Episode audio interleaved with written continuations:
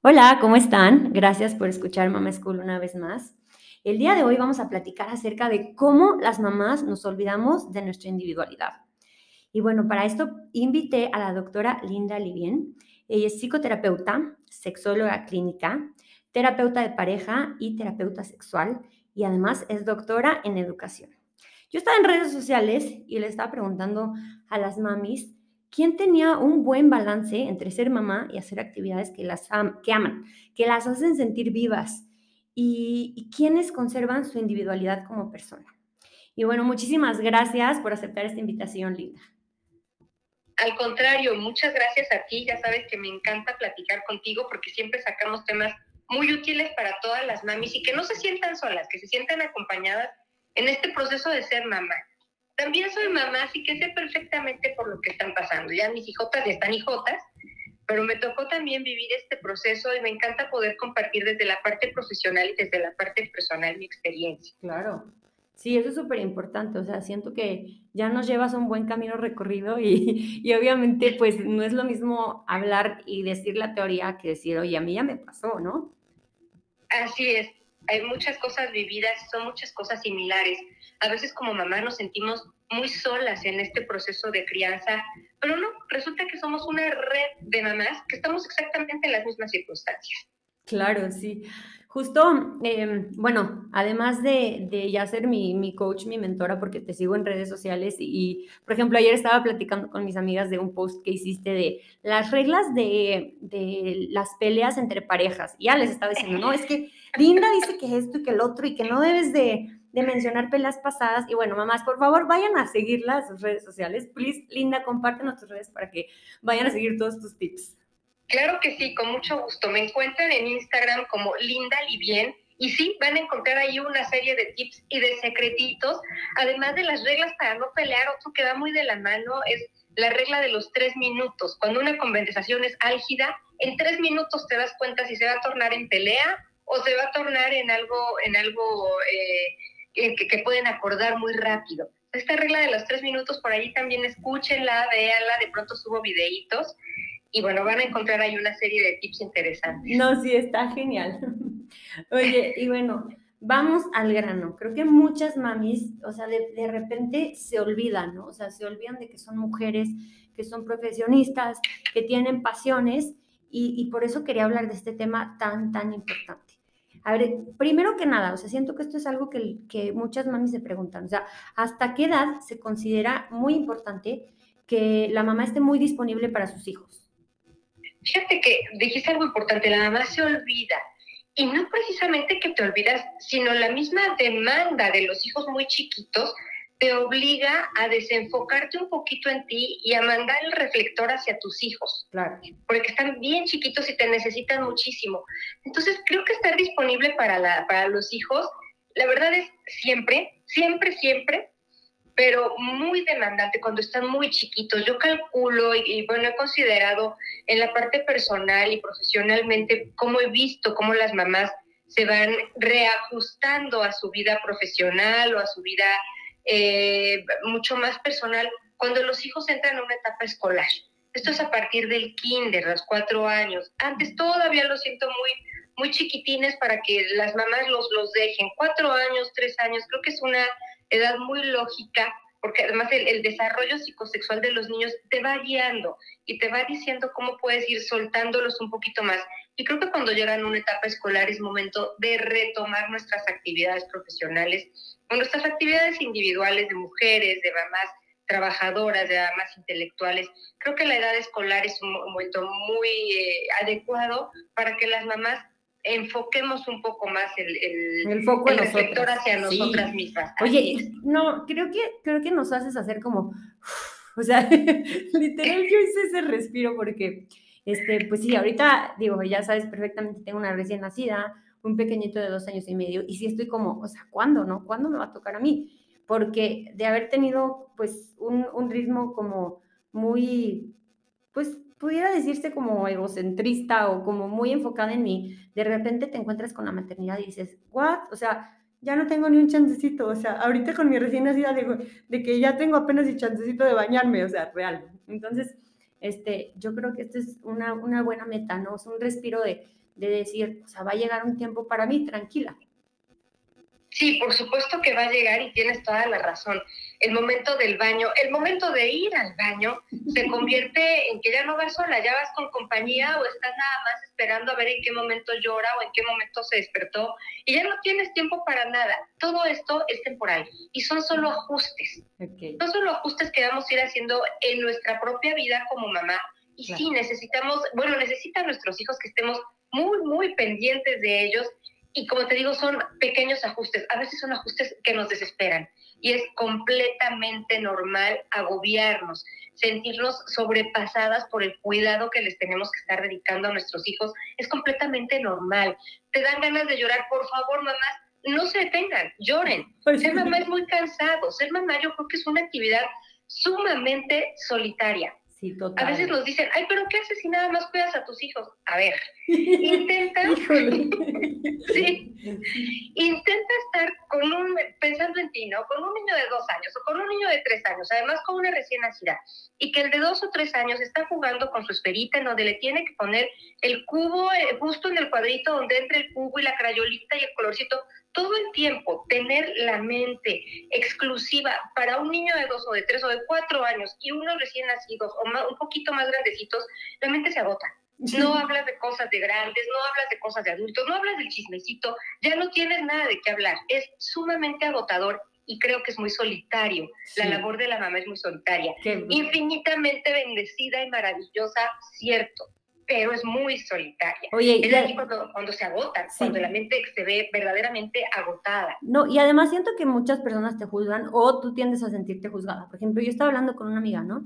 Y le digo, es que, amiga, este, no me alcanza literal ni a desayunar. Y, y digo, yo profesionalmente era súper activa, ¿no? Pero me dice como, ¿pero qué haces? O sea, ahorita estás todo el día en tu casa. Y, y yo así como que, de repente como que sí sentí, es que sí, ¿qué hago, verdad? O sea, y, me dice, y me dice, ¿pero qué haces? Y, y yo, pues solita, o sea, me, me, apunté el dedo, ¿no? O sea, me sentí mal. Y yo dije, no, pues ¿cómo que qué hago? O sea, estoy manteniendo, intentando mantener con vida a dos seres humanos. Sí, claro, sí, sí, sí, tienes razón. Esto pero ¿qué haces?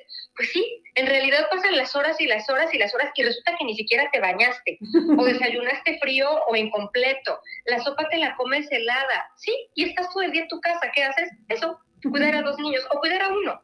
Con eso basta para desenfocar toda la atención que tenía uno para sí misma y enfocarla en los hijos. Claro, oye. Porque muy chiquitos, porque te necesitan al 100% y un poquito más. Sí, oye, pues y de repente va pasando el tiempo y es más demandante y tú creías que no, o sea, tú dirías, no marches, es que yo creía que cuando estaba recién nacido era como que lo más demandante. No, o sea, ahorita es el, el hijo del toddler, de, mamá, me quiero leche, leche. No, en ese vaso no, no, no, así no, no más, más, no, así no, menos.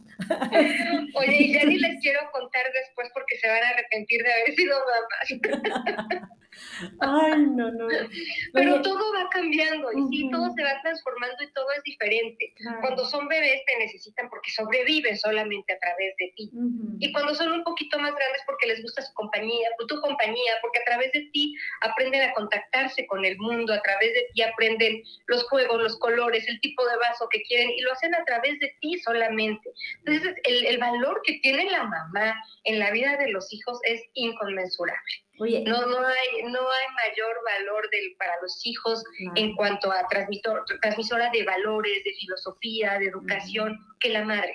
Entonces, por eso es tan cansado, por eso es tan agotador, por eso instintivamente nos desenfocamos de nosotras mismas y nos desenfocamos a los hijos. Y cada etapa cambia todo se va transformando y todo el tiempo son ajustes, ajustes constantes. Cuando son bebés, cuando son toddlers, cuando ya están en etapa escolar, cuando son adolescentes, cuando llegan a la edad adulta, todo el tiempo son ajustes en la maternidad. Sí, esta semana la verdad es que yo crashé, literal. O sea, sentía a mi nene como muy...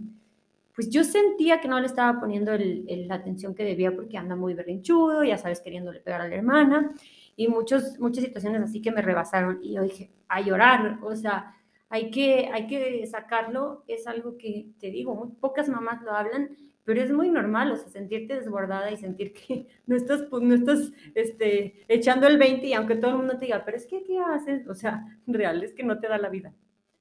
Sí, no, no te da la vida y sí es completamente normal y esperado vaya, si una mamá llega y me dice, ay, no, yo no me desespero, yo no me siento cansada, no, mentira, algo está pasando ahí. Claro. claro que te desesperas, claro que te abrumas, claro que te da ganas de aventar tu almohada y aventarte a llorar encima de la cama, válido. Y yo les digo, háganlo. No se contengan. Si tienen ganas de enojarse, enójense, pero enójense con la persona correcta, en el momento correcto y con la intensidad correcta, no con el hijo. Porque es cierto, es toda esta transformación y todo este cambio brutal que tuvieron en sus vidas que, lo que las hace sentirse incómodas y rebasadas. Pero pónganse una almohada en la cara, golpeen la almohada y griten a la almohada. Esa es la forma. Sí, sí, y se vale, se vale hacerlo con todas sus fuerzas, se vale hacerlo. Oye, y por ejemplo, ¿hay algo tal como que la mamá le tiene que poner límites a sus hijos? O sea, esto justo que mencionabas de, de la mamá que no puede ni al baño sola a gusto. O sea, ¿nosotras tenemos que poner, les, tenemos que poner límites? ¿O, Desde el momento uno, por supuesto. Los límites, imaginemos que vamos en una carretera y de pronto nos quitan las rayitas de la carretera. ¿Qué sucede? Todos los coches se descontrolan no saben si ir a la derecha, si son dos carriles, tres o cuatro, va uno pegadito del otro, ya no sabe uno hacia dónde ir. Esos son los límites. Los límites son estas líneas que nos permiten caminar hacia un sentido. Entonces los límites tienen que existir en la casa desde el día uno. Incluso tienen que existir en la pareja. Eso que llamamos control son límites. No son otra cosa más que formas eh, de, de convivencia sana para tener en casa. Y lo mismo con los hijos, sí hay que poner límites. A ver, mamá va al baño y tú te vas a quedar aquí, eh, no sé, viendo la tele. Cuando son muy chiquitos dejas la puerta abierta, tener distintos trucos para poder por lo menos ir al baño, bañarte a gusto, estar tranquila tres minutitos. Sí, es necesario poner límites. Hoy te toca hacer bolitas a ti solito, sin mamá. Cinco minutos, tres minutos, no mucho pero que le sirva a la mamá también de descanso. Por supuesto que los límites son necesarios y llega un momento en que incluso los hijos piden los límites. Claro, no te dicen, mamá ponme límites, no, pero lo, hacen de, de, forma distinta. Van tratando de llamar la atención más y más y más, haciendo quizá cosas incómodas para que los voltemos a ver. Ahí es el momento en donde nos están pidiendo los límites. Ahí está sucediendo algo. Pero claro que son necesarios los límites. Ok. Oye, a ver, danos un ejemplo por ejemplo, mi, mi nene, ahorita que le está pegando a su hermana, este, digo, yo hice justo lo que dijiste ahorita, este, enseñarle, a ver, si estamos enojados, si queremos pegar, aquí está la almohada, pegarle a la almohada. ¿Cómo sería este, ponerle límites ahorita en esta etapa? no le puedes pegar, le puede doler, si te pega aquí alguien mayor, a ti te duele, no se puede pegar. Darle explicación de lo que es un golpe. Un golpe te inflige dolor. Lo que él trata de hacer, bueno, llamar tu atención y además está pues, molesto porque llegó la hermana a quitarle su lugar de alguna forma. Que no se lo quita jamás, ¿no? Es algo cuando, cuando me dicen, oye, es que estoy embarazada y me siento muy culpable porque no sé si lo voy a querer igual. A ver, se quiere exactamente igualitito a un hijo que a once, exactamente igual. La relación que se establece con cada uno es distinta. Claro. Pero a todos se ama exactamente con la misma naturaleza. Yo siempre digo que el amor de la mamá es un amor bruto, es un amor sin pensar, es un amor que da y cae de peso a los hijos, ¿no? Este es, este es el amor de la mamá, pero la relación de la mamá con cada uno de los hijos es distinta. Entonces, hablar de cuándo lo estás golpeando, pues es siempre de alguna forma que lo estás desplazando porque le estás dedicando mucha atención a la hermana. hablarle de que el golpe duele, de que lo amas exactamente igual. Y si a él lo golpea a alguien mayor, también le va a doler y lo va a hacer llorar y no le va a gustar. Entonces, golpear no es bueno. Pues hablar, ahí ya estamos hablando un poquito de la agresión. la agresión no es buena en ningún momento. Ay, qué fuerte. Oye, y por ejemplo, diles a las mamis qué tan es necesario también tener su tiempo de pues recreación, o sea, actividades sociales, eh, fuera de nuestro rol como mamás. ¿Qué, qué tan importante es esto? Fíjate que es muy importante. De hecho, uno de los eh, pilares principales que sostiene la relación de pareja es la dispersión, las actividades fuera de casa, la relación con amigos. Hay como tres círculos. Empezamos con un círculo, son círculos concéntricos. El primer círculo es la familia nuclear, que eres tú, tu, tu pareja, tus hijos. El siguiente círculo es la familia de origen. Son tus papás, tus hermanos y del otro lado también los papás y los hermanos de mi pareja. Y el tercer círculo es la familia afectiva, que son los amigos. Pero estamos hablando también de familia. Eh, significa esto que no podemos descuidar ninguna relación, ni en familia nuclear, ni en familia de origen, ni en familia afectiva. Es necesario tener actividades sociales, es necesario salir, es necesario que nuestro, nuestro cerebro se disperse de la atención tan, tan fuerte que le estamos dedicando a los hijos. Es muy, muy necesario darle paz a nuestra mente, tener sonrisas con adultos, hablar de temas de adultos, es necesario. Aquí ya no es nada más qué padre sería, sí, no, esto es necesario hacer. Justo, qué bueno que mencionas eso. Y de hecho, ahorita que, que lo mencionaste, se me llenó mi corazoncito, porque cuando voy a casa de mis papás, o sea, después de estar este, mucho tiempo con los niños, y cuando voy a casa de mis papás y estoy con ellos, ni siquiera platicando, o sea, solo sintiendo la compañía, sientes muy bonito, ¿no? Sentir como ese apoyo de, bueno, la maternidad es solitaria, pero tengo mi red de apoyo. Así es, y la red de apoyo está en tu familia afectiva, en tu familia eh, de origen y bueno, en tu familia nuclear. Siempre hay una red de apoyo maravillosa. Sí, totalmente. Sí se siente como ese descansito de aquí, están, ¿no? O sea, y, yo siempre le digo a mi esposo como es que yo necesito salir, pero es una, es una necesidad real. O sea, yo, yo decía como que, como que era mía. Eh, yo le, le, le llamaría, Diana, prescripción de la terapeuta. Me dijo linda, o sea, basta. Sí, claro. Tengo que salir. Háganlo. Sí, sí, sí, necesitan salir. Y entiendo que muchas veces llega el baby blues también completamente esperado y, y, muchas veces poco entendido. Pocas veces le hacemos caso al baby blues. No sabemos qué tenemos, pero es esta entre cansancio, culpa, desesperación, tristeza. No sabemos ni qué es. Y es el baby blues, que puede tener una duración de una semana a ocho semanas. Cuando pasa de ocho semanas, podemos comenzar a hablar de una depresión postparto. Todo lo de antes es baby blues. Y por supuesto, yo estoy a sus órdenes para apoyarlas en esta etapa tan importante y tan, em, tan eh, ¿cómo puedo decirlo? Tan frágil para las Justo, justo te iba a decir eso.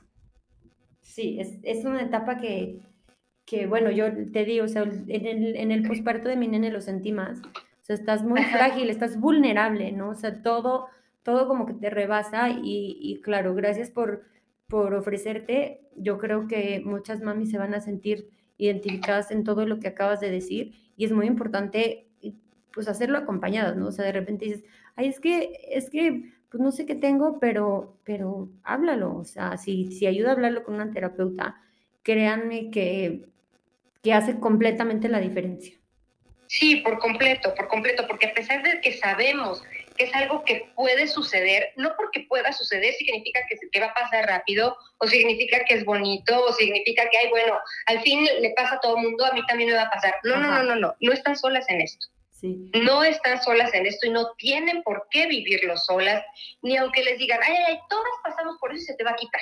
No, mentira. La compañía es eh, la compañía de los terapeutas, de las mujeres, de las familias, justo para eso, para que no se sientan solas, sepan que el baby blues es una etapa normal y justo cuando le ponemos atención a este baby blues o a esta etapa tan, tan incómoda y de tanta tristeza, porque además no sabes qué tienes, no sabes qué te está pasando, cuando le ponemos atención y buscamos ayuda, es, es el primer paso para darle foco, para dar los focos, foco a nosotras mismas. Oye, este es el primer paso. Y fíjate que lo que mencionaste es muy importante y quiero hacer hincapié. O sea, tener, porque ahorita estamos mencionando a las mamás, ¿no? Pero nos escuchan muchas este, mamás que probablemente empiezan en, en este camino, están embarazadas, que el, tener actividades recreativas también es fundamental para una buena relación en pareja, o sea, no solo ya como mamá, ¿no? O sea, también tener tu actividad recreativa, no solo estar como centrado en tu pareja, en tu esposo y como que el 100% del foco siento que también es medio, medio tóxico, ¿no? Sí, es muy importante también en pareja tenerlo. Muy, muy importante. Por eso les hablaba yo de que era uno de los pilares. Entonces, tanto, para la, tanto de forma individual como en pareja, el tener actividades sociales, tener actividades recreativas es importantísimo y como dije hace rato, nada más importante, necesario. Ok. Oye, y para las mamis que dicen es que yo ya no me encuentro, o sea, yo ya no sé quién soy yo, real, que se han olvidado tanto que, que no tienen tiempo para ellas, pero ya ni siquiera saben qué es lo que les gusta. ¿Qué consejo les pudieras dar? Primero que nada, por favor, vayan a terapia porque sí es cierto, el, desenfoque es brutal y, pueden llegar a eso. Ya no sé qué me gusta, ya no sé qué me apasiona, me dedico a ser mamá y mamá y mamá y ya no sé ni siquiera en dónde estoy, ya no sé ni siquiera si me gusta vestirme de falda o pantalón. Hay que reencontrarnos a nosotras mismas, hay que enfocarnos a nosotras mismas. Y una muy buena manera de hacerlo es con algunas sesiones en terapia. Creo que eso ayuda muchísimo. Sí, qué padre. Sí, justo Justo estaba platicando con una amiga de esto y por eso surgió el tema, porque ella me decía, como, es que literal, o sea, estoy tan enfocada en ser mamá que ya ni siquiera sé lo que me gusta a mí. Y yo dije, wow, este es un tema súper importante, o sea, cómo, cómo las mamás perdemos tanto de nosotras que podemos llegar a, ya no sentirnos ni nosotros, ni, ni saber cómo en dónde estamos paradas nosotras mismas. Me encanta todo este tema y, creo que, bueno, no sé si si les quieres agregar algo a las mamis, Linda. Sí, yo quisiera, eh, si ya estamos por terminar, yo quisiera concluir, Diana, que, que no se sientan solas, que somos una red de mujeres, una red de profesionales, de mamás, que estamos listas siempre para ayudar, que no se sientan solas y que no sientan que es un proceso solitario. Y todo lo que pasa es completamente normal, pero no por normal tiene que decir que lo tengamos que, eh, que, no tomar en cuenta o que no darle la importancia de vida. Todo lo que sucede en la crianza como mamá es muy importante y lo tenemos que ver así, como algo muy, muy importante. Entonces, el regresar a enfocarnos es... Eh, es una tarea, es una tarea constante, porque como les digo, van a ser etapas. Van a ser etapas siempre, son cambiantes y son ajustes que tenemos que hacer, pero no podemos olvidarnos de nosotras. Tenemos que regresar a nuestro centro, tenemos que regresar a darnos foco, sin olvidar que tomamos la decisión o elegimos tener hijos, que es, es la, la, mejor manera de trascender en el mundo, ¿no? A través de los hijos, pero no desenfocarnos de nosotras mismas. Claro. Oye, y bueno, siempre me encanta este, pues que, que los especialistas nos compartan desde un punto de vista personal. Platícanos tú si en algún punto te sentiste así como ya desbordada o ya muy olvidada de ti en tu camino de mamá y, cómo empezaste tú a retomar todo, toda esta vida, tu vida profesional. No sé si, por ejemplo, como yo, ahorita estoy en una pausa profesional que lo decidí yo y yo dije, o sea, a ver, me quiero dedicar ahorita, gracias a Dios, este, eh, tengo la oportunidad de que mi esposo me está apoyando, me quiero dedicar un poco a mis hijos y, retomar mi vida profesional en un punto, pero híjole, me está costando mucho trabajo. Dice, yo digo, ¿cómo que hasta cuándo? Compártenos a las mamis esa experiencia, porque siento que queremos escuchar eso. De repente le preguntamos a nuestras mamás y ellos no nos, no nos comparten la verdad, ¿no? Porque nos dicen, o sea, sí, real, o sea, como que van a decir, no, es que, no, es que, como que yo les voy a decir como que en un punto ya no quería estar con ellos, ¿no?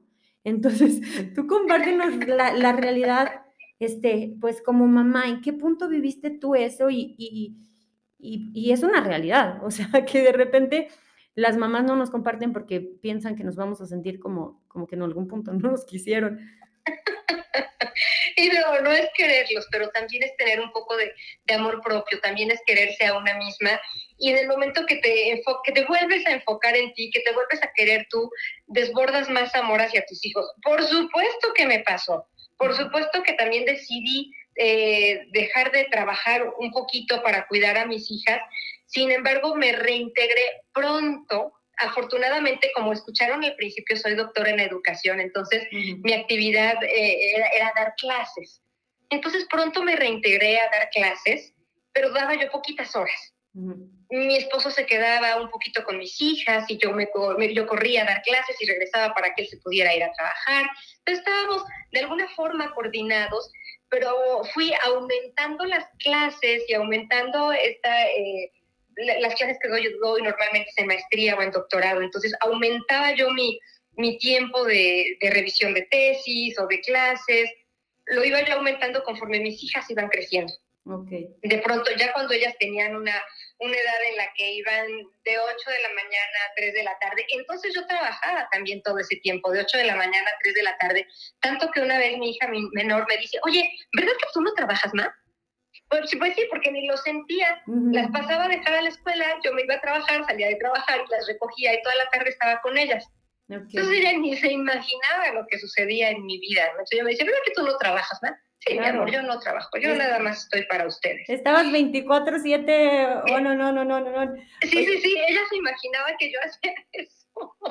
Pero la verdad es que cuando entran a la escuela sirve muchísimo porque sí te dedicas a hacer otras cosas. Yo como les digo, sí desde muy bebés, quizá desde los seis meses, regresé a mi actividad profesional porque tenía ayuda, pero muy poquito, una o tres horas a la semana, bien poquitito. Empecé muy poquito solo para desligarme y tener ese respiro de poder hablar con otros adultos y de decir, sigo viva. Y regresaba yo otra vez a seguir siendo mamá de tiempo completo. Y poco a poco se fue espaciando. La ayuda en casa ayuda muchísimo. También tuve la fortuna de tener a alguien que me apoyara en casa de manera externa y bueno, también me ayudó muchísimo. Pero sí, también lo fui sufriendo y también tuve esa necesidad de volver a ser yo, de volver a ser linda la profesionista, linda la que, la que podía ver a otros y no nada más a sus hijas. Hoy mis hijas tienen 24 y 22 años, se cuidan solas y sigo siendo una mamá totalmente preocupada por ellas. es, esto, esto, cuando preguntaban de en qué momento ya no estás disponible o puedes dejar de estar disponible, jamás la verdad es que uno está disponible las 24 horas, así como les digo de mis hijas grandotototas, sigo totalmente disponible a sus llamadas, a sus mensajes, a lo que necesiten de mí, pero es distinto. Vamos adecuando esta disponibilidad y vamos adaptando todos los recursos que tenemos para hacer mamás. Claro, y por ejemplo, em, no sé, en el apoyo que dices, eh, la red de apoyo de tu esposo, de tu, no sé, de tu mamá, de tu suegra, de esa red de apoyo que, necesitamos, que a veces nos cuesta trabajo pedir esa ayuda y que, y que cuando te das cuenta que la pides y haces algo por ti, algo que te da ese respiro, justo que mencionabas, que te, que te vuelve a, recargar la pila para regresar un poquito eh, más animada, con más eh, chispa para estar bien con, con tus hijos, es fundamental. Sí, claro, te recargas y vuelves, te digo, te, enfocas en ti, te das un poquito de amor a ti y este amor que recobras lo desbordas de nuevo a tus hijos. Y pedir ayuda, como bien lo dices, es, es importante. No piensen que están solas, pidan ayuda. Siempre hay alguien dispuesto a ayudar. Si no es la mamá, es la suegra, si no la prima, si no la comadre, siempre hay alguien dispuesto a ayudar, siempre. Y por ejemplo, quiero que también les menciones Em, a las mamis de que tienen que trabajar, que tienen que salir a trabajar y ahorita están escuchando, oye, es que tengo que estar disponible para mis hijos. ¿Cuál es el tip que les das a ellas para, para que ellas estén emocionalmente disponibles para sus hijos aún teniendo que ir a trabajar, teniendo que hacer todas las tareas de la casa y cuál sería el tip para ellas? A ver, aquí primero yo creo que trabajaría mucho sobre la culpa. Cuando tienes que salir a trabajar y dejas a tus hijos al cuidado de alguien más, creo que sobreviene una, carga de culpa muy fuerte. Yo trabajaría primero sobre la culpa, no se sientan culpables, es lo que tocó. Es, es, un, es parte del contexto de nuestros hijos y es parte del contexto de nuestra familia. Si toca trabajar, toca trabajar y además los hijos lo entienden perfecto porque es en lo que viven y es en lo que nacen. La otra es tener horarios para estar pendiente de los hijos, marcar los horarios muy, muy estrictos y ya cuando los hijos son un poquito más grandes, también decirles, bueno, de tal a tal hora estoy trabajando, estoy de aquí, de tal a tal hora te puedo, te puedo atender. Si es urgente, me avisas, me llamas. ¿Qué significa urgente? Urgente es si te cortaste, urgente es si algo te duele. Todo lo que pueda ser urgente para las mamás, que lo vayan determinando con los hijos y eso es establecer también los límites. Eso es marcar como un balance entre el trabajo y el cuidado de los hijos. Siempre hay que tener así un balance, un balance adecuado y cada persona, cada familia lo va estableciendo de acuerdo a las necesidades. Pero al principio yo trabajaría mucho con la carga de culpa. No estoy dejando a los hijos, solo estoy continuando con mi vida porque es lo que me tocó hacer. Es lo que necesito hacer. Hoy por hoy es lo que tengo que hacer. Hoy tengo que trabajar y está muy bien. Tomamos la decisión de, además de ser mamás trabajadoras, perdón, tomamos la decisión de además de ser trabajadoras, también ser mamás. Y cuando se hace esto por elección, entonces tenemos la capacidad de sobrellevar las cosas con menos carga. Claro. Wow, qué importante y qué fuerte. Mamis, eh, también yo creo que este, este tema de la culpa es algo que también pudieran vivir acompañadas, ¿no? O sea, sentirte, sentirte menos culpable definitivamente te va a hacer pasar mejor tiempo de calidad con tus hijos, de tener esos momentos de conexión sin, sin sentir que lo tienes que hacer. O sea, es, yo creo que es muy importante. Híjole, es que verdad que nos podemos pasar horas de hablando de, de tema en tema, Linda. Sí, pero sí, hay muchísimos temas. Y este, por ejemplo, con respecto a la culpa, muchas veces sucede que tratamos de relacionarnos desde la culpa y relacionarnos desde la culpa caemos en los excesos. Exacto.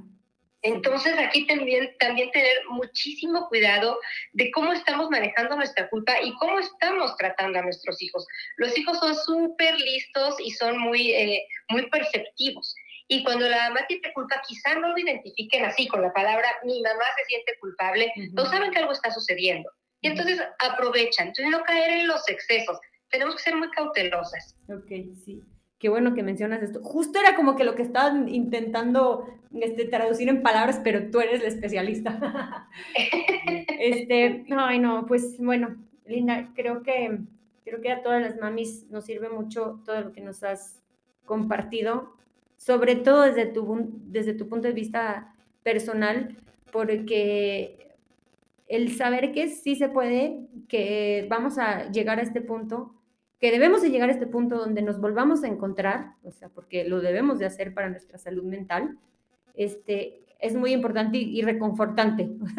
Te lo digo yo porque, porque sí, sentí como ese respiro de, oh, en un punto voy a, voy a volverme a sentir, hasta me, da, me dan ganas de llorar, en un punto me voy a volver a sentir yo misma, ¿sabes? Este... Claro, vuelves a ser tú misma, te vuelves a retomar, te vuelves a encontrar. Y, y, lo que sí quiero decirles, el otro día platicaba yo con, con, con mi hermano y él me decía, ay, qué ganas, veíamos fotos de nuestras hijas y decía, qué ganas de regresar a esa etapa, ¿no? De, de abrazarlas, de sentirlas chiquitas. Yo me quedé callada porque además varias personas le siguieron el hilo diciendo que sí. Yo me quedé callada porque yo digo, no, disfruté tanto cada etapa de mis hijas que no regresaría a ninguna. Para mí todas fueron muy intensas y muy disfrutables y hoy me siento feliz con las hijas que tengo. Entonces no sientan esta necesidad de regresar a la etapa. Lo que sí les pido es disfrútenla inmensamente, todo. Y con toda la intensidad. Y cuando tengan que llorar, lloren con intensidad. Y si se enojan y si se sienten desesperadas, ya les dije, la almohada en la cara y a gritar con toda intensidad. Es parte de lo mismo. Oye, sí, justo trae este tema, ¿no? Sí, del, Del, justo trae este tema como de regresar a lo profesional y, y yo le, le, empecé a preguntar como a muchas profesionistas, pero pues un, un, par de chingonas, o sea, y yo decía, a ver, ellas que yo he visto que trabajan, que, que han sido exitosas y que quiero que me compartan su punto de vista, ¿no? Porque te digo, a mí me gusta como experiencia viva. Entonces yo les preguntaba, oye, ¿y, ¿y tú, si volvieras atrás, eh, ¿qué harías diferente con la relación de tus hijos? O todas, o sea, literal, el común denominador fue, hubiera trabajado menos. Entonces, entonces yo me quedé que, what? O sea, yo queriendo trabajar, queriendo, porque la verdad es que me gusta mucho esa, esa parte profesional. Entonces, sí fue ese respiro de, a ver, tranquila, o sea, esa etapa. Y por eso te digo, ahorita lo hago por elección, lo estoy este, interiorizando y estoy intentando disfrutar esta etapa, pero es difícil, o sea, realmente. Es muy difícil, sí, claro que es muy difícil. Si tú me preguntas a mí, ¿tú qué harías? Yo no haría nada distinto, porque estoy pero completamente eh, plena en haber disfrutado cada etapa de mis hijas. Con trabajo, sin trabajo, con muchísima responsabilidad en el trabajo o nada de responsabilidad por alguna razón pero disfruté cada etapa de mis hijas. Si tú me vuelves a, si tú me dices esto, yo volvería a hacer exactamente las mismas cosas. Yo no cambiaría nada. Qué padre. Entonces, con eso te digo, siéntanse siempre plenas. Entonces, la, la, reflexión para mí en este caso, es decir, si, si lo estás disfrutando, o aunque te esté costando un poquito de trabajo, que en un futuro te veas, veas atrás y digas, lo hice y no lo cambiaría, ¿sabes? Sí, que te sientas satisfecha de cada acción. Claro. Qué bonito. Porque todas las acciones que tomamos las tomamos por elección. Y cuando las tomas por elección, le pones corazón a cada una de las cosas que haces. No, pues me llena mi corazoncito de escucharte y, y de verdad es que mamis, las que estén viviendo también esta etapa, que se sientan un poquito desbordadas, acompáñense de profesionales como, como Linda. En lo personal, este, pues además de seguir todos esos consejos de, de, redes sociales, así, yo he tomado terapia con ella y definitivamente te da un, te da un respiro, un, un, un refresh, un, un, aire nuevo de, de, de, ver las cosas de diferente perspectiva, de, pues desde su punto de vista como mamá, desde su punto de vista como profesional. Eh, ayuda muchísimo. Así es que yo se lo digo por experiencia. Y, y, pues Linda, muchísimas gracias por tu tiempo. Al contrario, muchas gracias. Estoy segurísima que hay muchas mamis eh, les diste ese, ese respiro, ese suspiro o esas ganas de llorar como a mí. Que así sea. Y ojalá pues tengamos en un futuro cercano otra plática porque seguro esto nutre a todas las mamis que nos escuchan. Con muchísimo gusto y mucho cariño. Ya sabes que me encanta compartir contigo. Les mando un abrazo, mamis, amor, paciencia y presencia. Gracias por escucharnos y no se pueden perder todos estos episodios si conocen a una mami que está pasando por esto, que está en posparto, que necesita, que de repente ya cachaste que ya se olvidó de ella misma y que sus hijos ya están grandes y que sigue ahí este, neceándole, estando este, encima de ellos, por favor, mándale este audio. De seguro necesita saber que necesita su tiempo, que necesita volver a encontrarse y que necesita volver a sentirse ella. Bueno, les mando un abrazo y muchas gracias, Linda. Besitos. Gracias a ti, un abrazo a todas. Hasta la próxima. Chao.